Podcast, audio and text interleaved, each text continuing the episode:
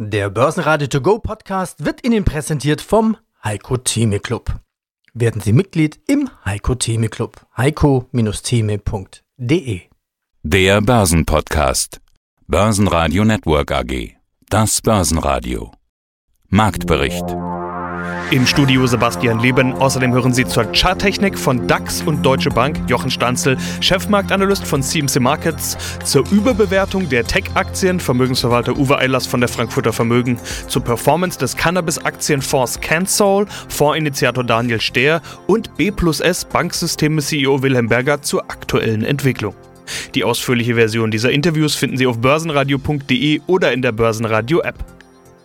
Montag ist Impfstofftag, so haben wir zuletzt immer gewitzelt. Und tatsächlich, diesmal ist es die britische AstraZeneca, die Meldungen über die Impfstofffortschritte brachte. Hinzu kam die deutsche CureVac, die in Kooperation mit Wacker Chemie im ersten Halbjahr 2021 mit der Produktion eines Corona-Impfstoffs beginnen will. Die Börsen freuen sich wie jeden Montag und der DAX schaute zwischenzeitlich mit mehr als einem Prozent plus über die 13.300 Punkte Marke. Die neue Impfstoffhoffnung hielt aber noch kürzer als letzte Woche. Der DAX gab das Plus bis Börsenschluss vollständig ab und schloss bei minus 0,1% mit 13.127 Punkten.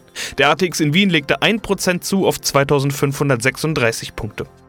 Schönen guten Tag, mein Name ist Jochen Stanzel, Chefmarktanalyst bei dem CFD Broker CNC Markets hier in Frankfurt.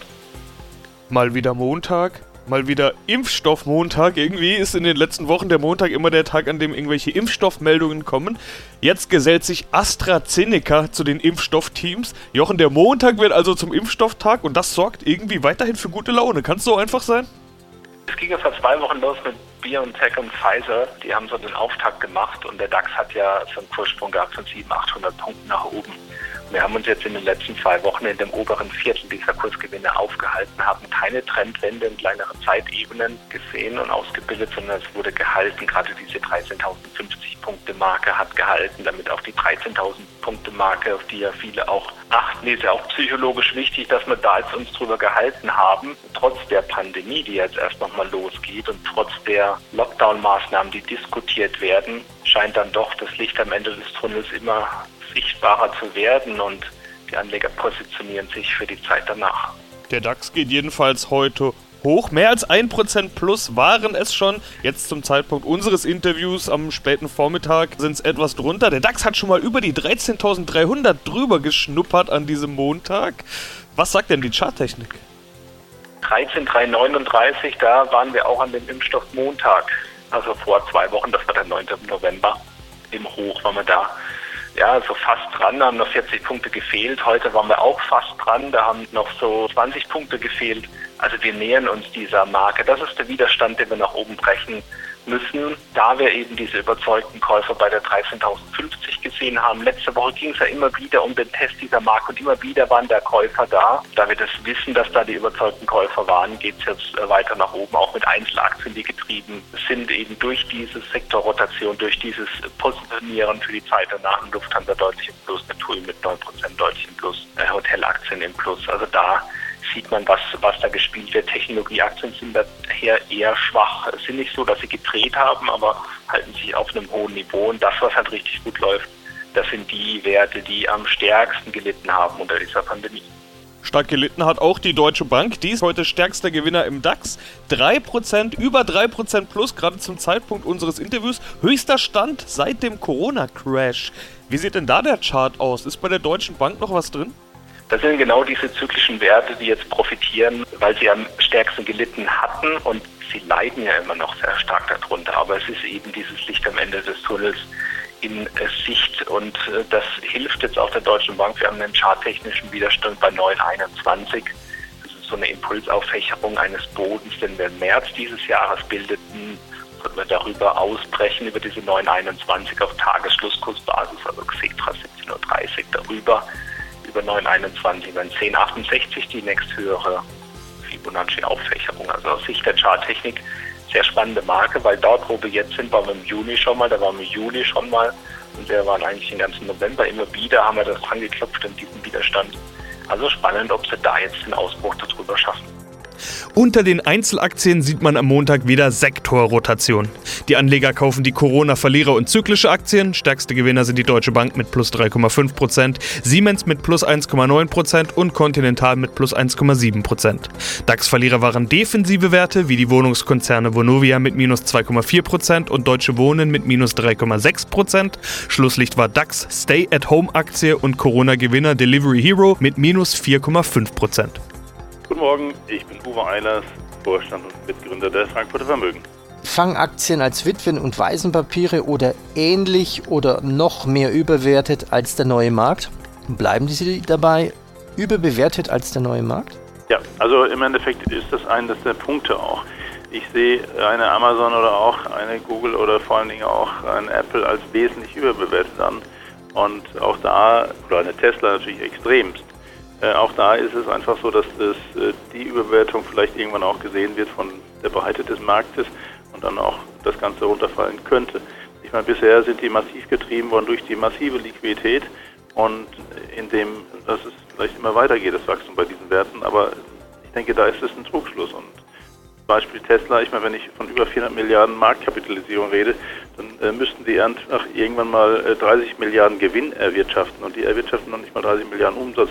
Und der, der Wettbewerb nimmt natürlich massiv zu äh, in diesem Segment. Also deswegen, so einfach wird das nicht sein und deswegen die Überwertung kann irgendwann dann wirklich massiv dann äh, wieder zurückschlagen. Und das, das gilt für diese ganzen großen Werte und das wird dann für den Gesamtmarkt natürlich nicht unbedingt lustig sein. Ja, Interview-Check. Am 17.09. sagten Sie, Apple und Co. trotz Korrektur zu teuer. Sie bleiben dabei. Spannender weiterer Aspekt, Gold völlig überbewertet. Was kaufen Sie dann? Ist Gold weiterhin überbewertet? Dasselbe in Grün. Nach wie vor bin ich der Meinung, auch wenn der Preis schon ein bisschen zurückgekommen ist, ist das viel zu weit äh, entfernt gelaufen von den Produktionskosten und äh, dadurch, dass die Margen für die Goldproduzenten nach wie vor so hoch sind, wird alles quasi versucht aus dem Boden zu holen bei den Preisen was geht. Und ich denke, der, der massive Anstieg ist auch primär erfolgt durch die Kapitalanleger.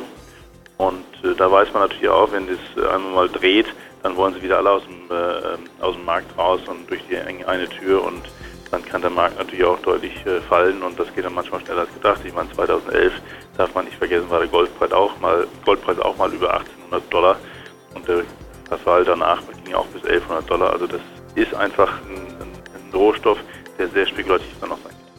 Ja, schönen guten Tag. Ich bin Daniel Stehr, der Geschäftsführer und Initiator des Cansul-Fonds Hanf-Aktien Global. Ja, die Umsätze steigen, die Zahlen der Firmen sind gestiegen, steigen damit aber auch die Aktien. Wir kennen das ja aus der Vergangenheit, dass die Aktienentwicklung nicht unbedingt die fundamentale Entwicklung widerspiegelt. Sie hatten gerade selbst schon Hype gesagt und auch geplatzte Blase. Danach sind ja viele Anleger eher ausgestiegen, egal was die Firmen gemacht haben. Trendwende fundamental erreicht, so ein Stichwort, das gerade wieder gefallen ist. Die News sind jetzt da, die Umsätze auch. Sieht man das dann jetzt auch in den Aktien? Wie hat sich denn Ihre Vorperformance entwickelt seit unserem letzten Gespräch Ende September? Ja, und äh, da habe ich jetzt natürlich auch ein, ein, Lächeln im Gesicht und das ist natürlich immer schön, wenn man auch ein bisschen Ankündigungen so macht, wie wir das Ende September getan haben. Ja, endlich. Das heißt also, jetzt spiegeln die Kurse das langsam wieder in den Aktien, somit auch unser Aktienfonds. Die Impulse sind gekommen, die extrem wichtig sind, um die Aufmerksamkeit natürlich der Investoren weltweit wieder auf unseren Markt zu lenken. Das ist geschehen. Also unser Fonds hat einen Umsatzplus gemacht vom 29. September, unserem letzten Interview, von 3,84 Euro auf heute eine Bewertung von 4,84 Euro. Das heißt also über 25 Prozent gestiegen. Ja, das sind natürlich die Impulse, die wir aus dem Markt gesehen haben. Ich sage Ihnen mal ein Beispiel zu einer Company, wie sowas aussehen kann. Das ist die Firma GW Pharmaceutical, ein Unternehmen, das sich ausschließlich mit natürlichen Cannabinoiden aus der Cannabispflanze beschäftigt und somit also medizinisches Medical Cannabis rezeptpflichtig vertreibt. Wir haben im letzten Jahr die Zulassung bekommen für das Medikament Epidiolex für den US-Markt. Bis dorthin hat diese Firma in den Jahren davor immer so circa 12 Millionen Euro Umsatz gemacht. Bei dieser Zulassung und dem Absatz, der stattgefunden hat, letzten zwölf Quartale über 400 Millionen Dollar Umsatz und jetzt wieder aktuelle Zahlen aus dem Q3 137 Millionen Euro Umsatz, also nochmal die Erwartung wieder übertroffen, so dass wir äh, mit über 500 Millionen Dollar in der Zukunft rechnen. Und genau das sind eben die Fakten, die auch benötigt werden und die gesehen werden müssen, um auch wieder unseren Markt anzutreiben. Ja, dazu kommen dann eben noch die News, der Newsflow. Kommen wir also mal zu einem Ausblick. Dafür mal nicht nur diese USA-Brille, sondern auch mal der Blick in den Rest der Welt. In den vergangenen Interviews wurde Neuseeland unter anderem als wichtiges Land genannt, Mexiko. Was wird jetzt wichtig? Was steht an?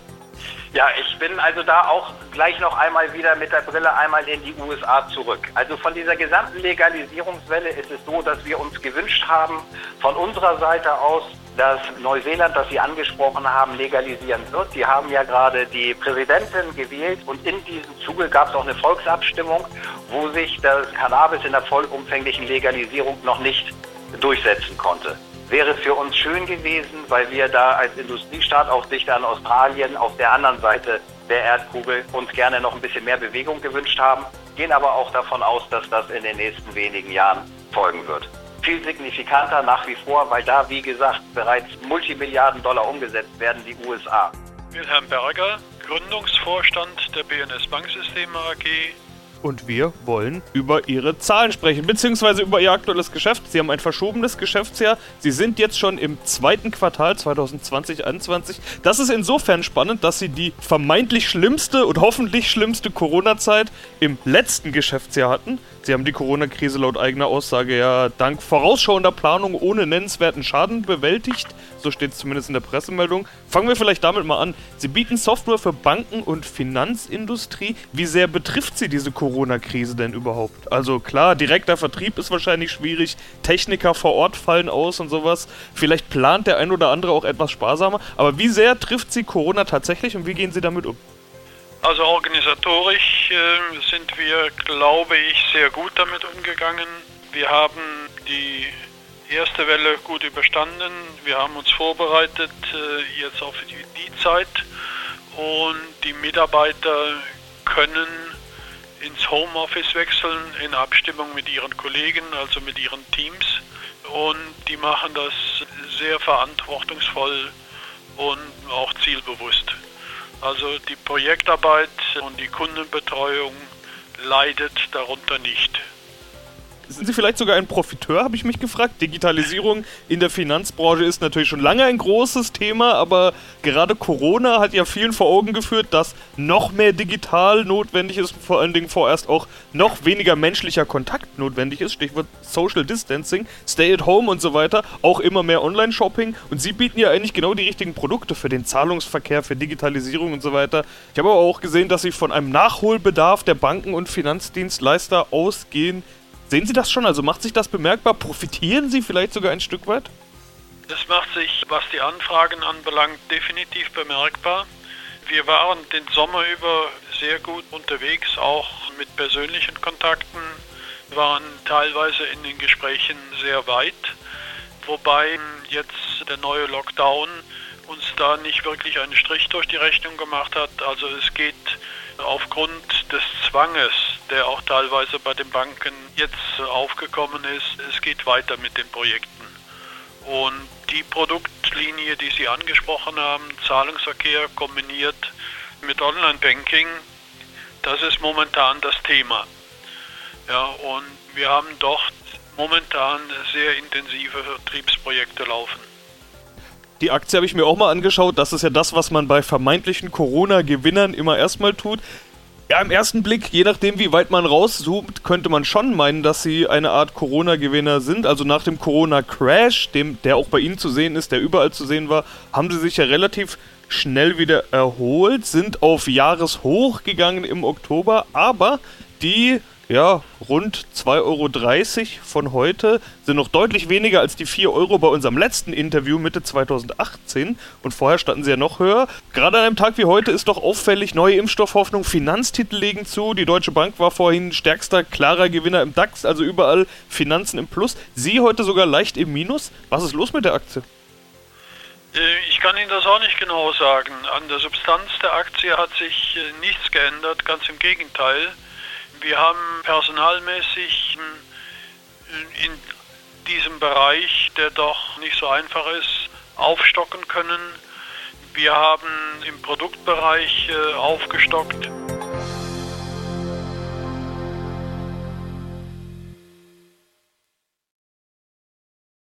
Der Börsenradio To Go Podcast wurde Ihnen präsentiert vom Heiko Theme Club.